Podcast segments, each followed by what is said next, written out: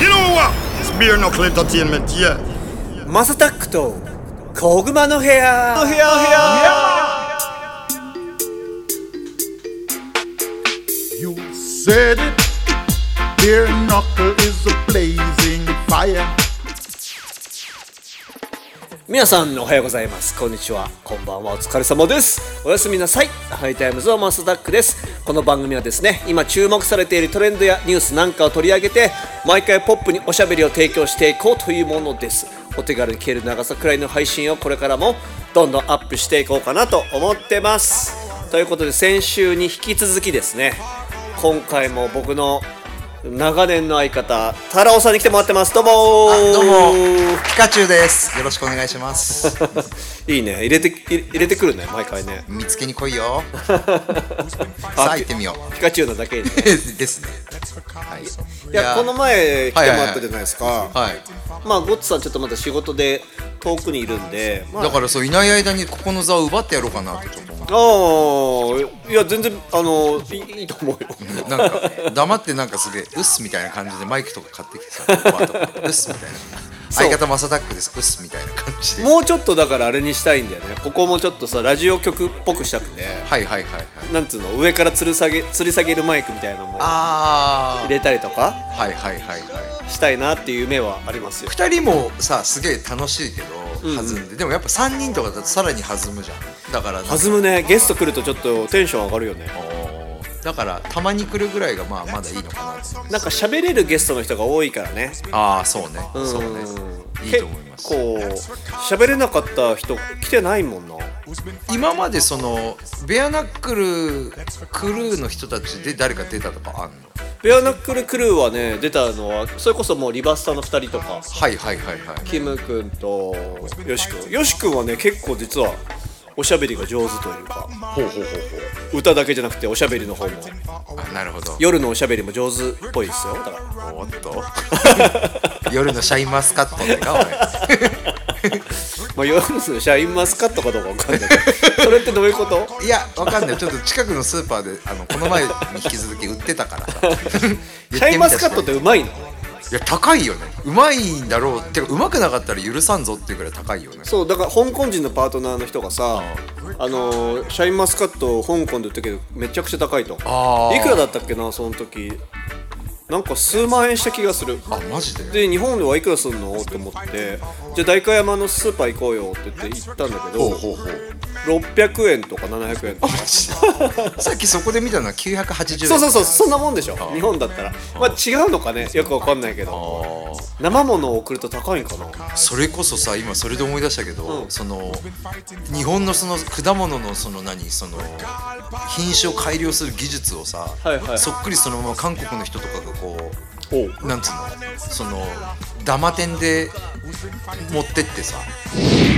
Beer knuckle, knocking out another sound tonight. Murder in a tin pan sound.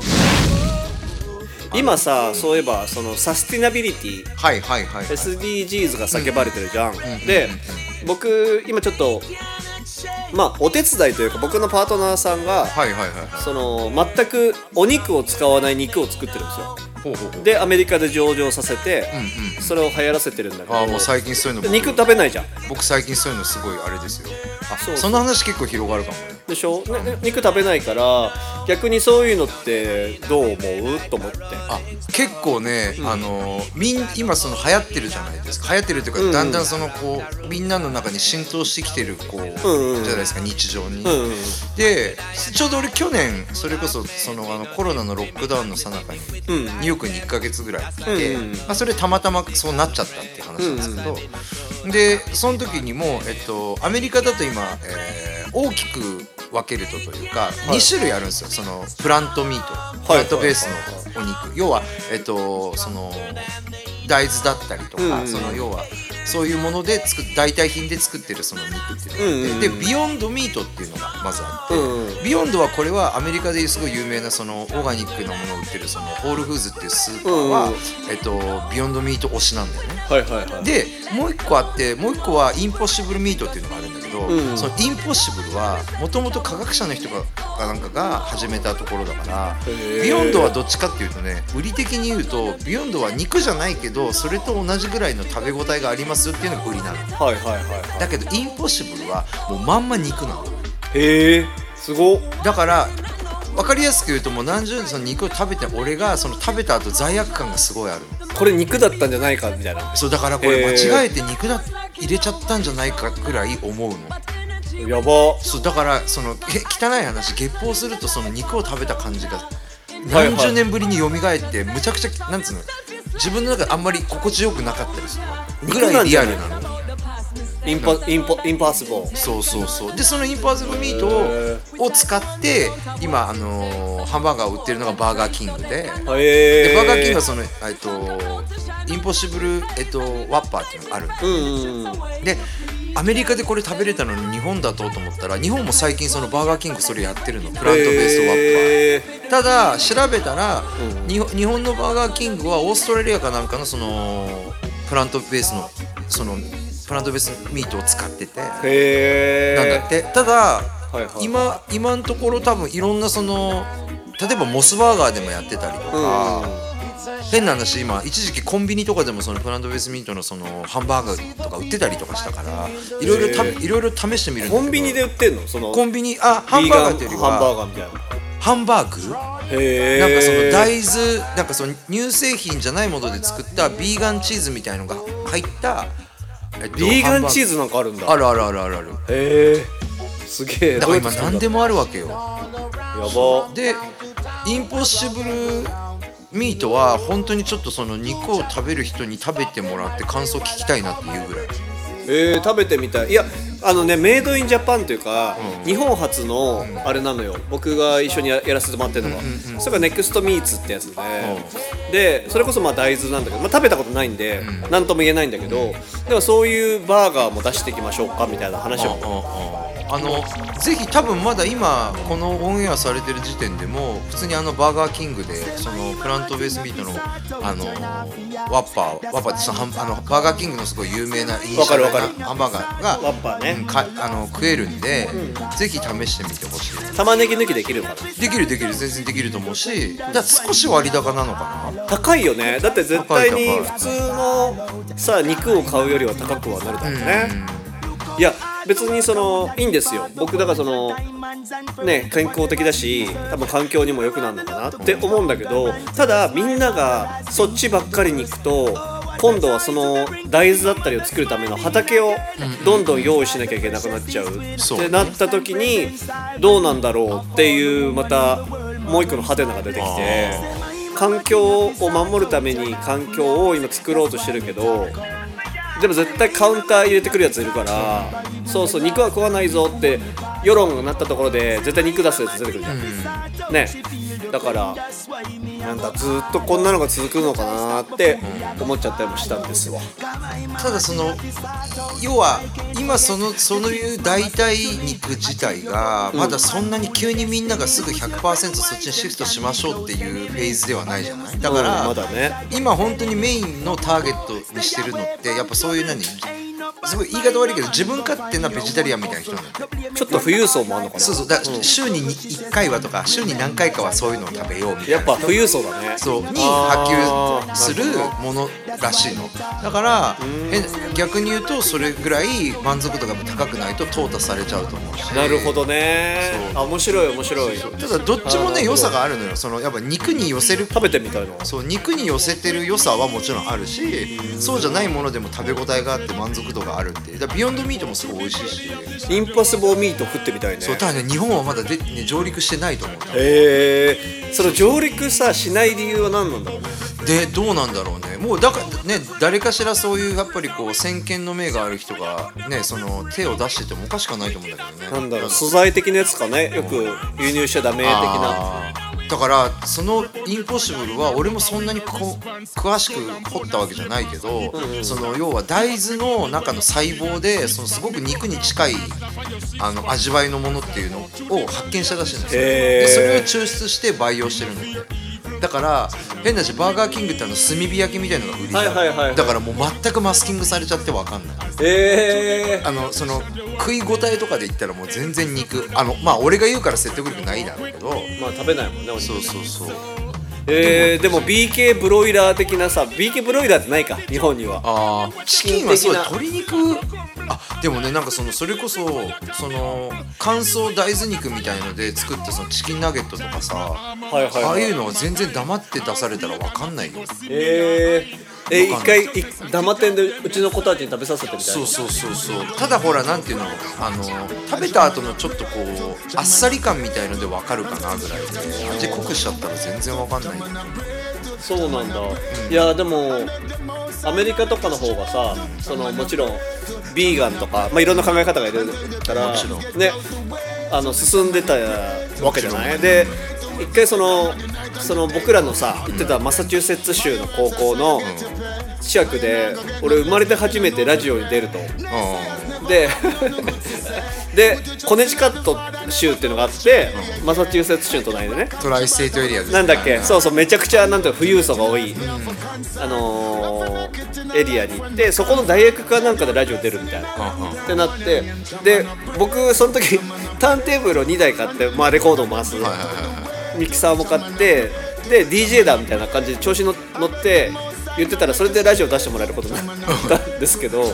でその人があラジオ出してくれる人がそのめちゃくちゃビーガンの人でビーガンレストラン連れてってもらった時は美味しかったね。だからそのなんだろうえっ、とよくあのメキシコのさチリ。はいはいはい。チリビーンズ的なやつのやつ。ああはいはいはい。とかなんかいろいろ多分ねレストランとしては高いと思うんだけどめちゃくちゃうまかった記憶があるわそういう感じだったら今もうみんなびっくりするぐらいそのビーガンフードは進化をしてるから、だろうね。満足度は全然その頃と比べても全然全然違うだろう。ね Yo, the blessed sound enough? You know, from Japan. だと思う渋谷のパルコにあのビーガン居酒屋っていうのがあったりとか。へえそれこそ代々木八幡の方に今あのそれこそ Nuts Exchange っていう名前の、はいはいはい。えっと、それこそ、えっと、そのあとねニューヨークのそのイーストビレッジに Superiority Burger っていうのがあってそれは何？そこもそこはねヴィーガンのハンバーガー屋さん。へでそれが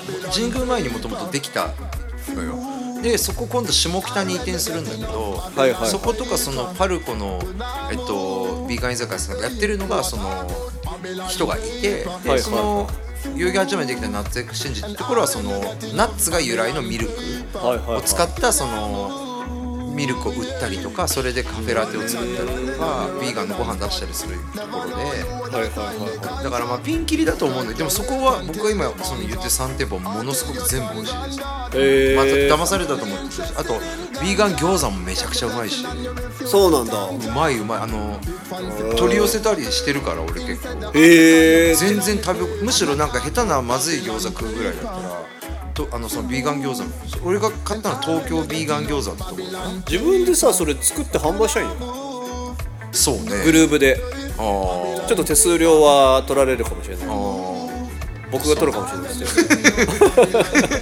ですだから美味しく全然できますよへえでもまあニーズはあるだろうね。今これからどんどん増えていくと思う。やっぱりそれがなんかまあ一過性のトレンドじゃないくなることをまあ俺は願うけど、まあ別になんていうのかなその、まあ、地球に優しいっていうところのそのねポジティブなところでみんなが意見の一致を見れば素晴らしいねそのムーブメントだと思うし。